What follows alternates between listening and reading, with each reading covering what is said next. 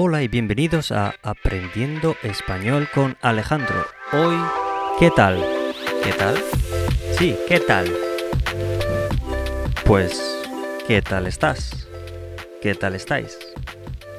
¿Qué tal? ¿Qué tal estás? O ¿qué tal? ¿Bien? ¿Qué tal? ¿Bien? No voy a pegarme todo el episodio diciendo ¿qué tal?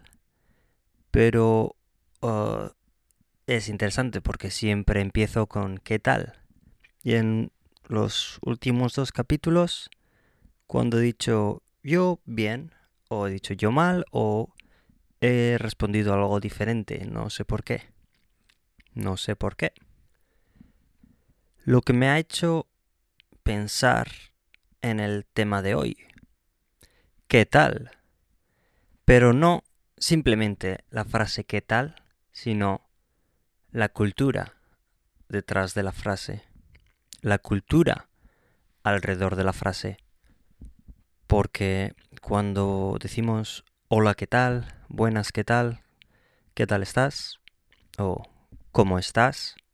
De normal siempre oímos una respuesta como bien, ¿y tú? O estoy bien, ¿tú qué tal? O muy bien. O bien, bien. Tengo un buen día. Pero de normal no hay una respuesta negativa, no hay una respuesta mala. Por ejemplo, ¿qué tal? Mal. Porque... O dices mal y pregunta el otro, ¿por qué?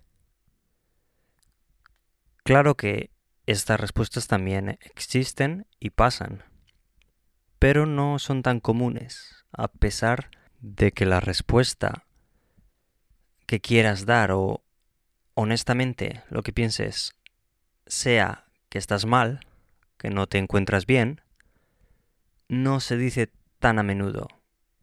Es más común decir bien. Eso sí, depende de con quién hables. Si es alguien que conoces mucho, entonces serás más sincero.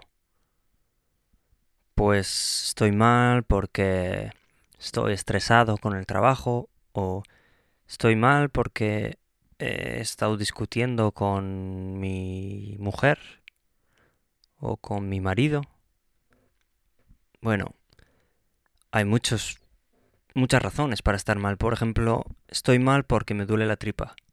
Es más común si se dice, si se responde estar mal, si respondes con, con que estás mal, es más común que sea por algo físico, una enfermedad o te has hecho un esguince, te has roto el pie o te has caído entrenando.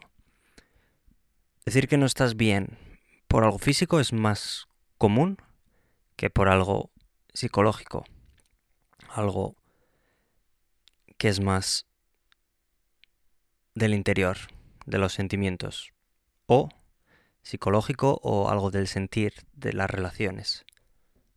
Dicho todo esto, sí que creo, ya que estuvimos hablando de en el episodio anterior de la cultura, de cómo es que en diferentes culturas se trata a la comida o al cocinar de forma diferente, yo creo que también comparándola con la cultura inglesa, por ejemplo, que conozco, sí que en la cultura hispana la respuesta a qué tal sí que es un poco más elaborada o sí que da pie a decir mal, a dar una respuesta negativa, una respuesta mala.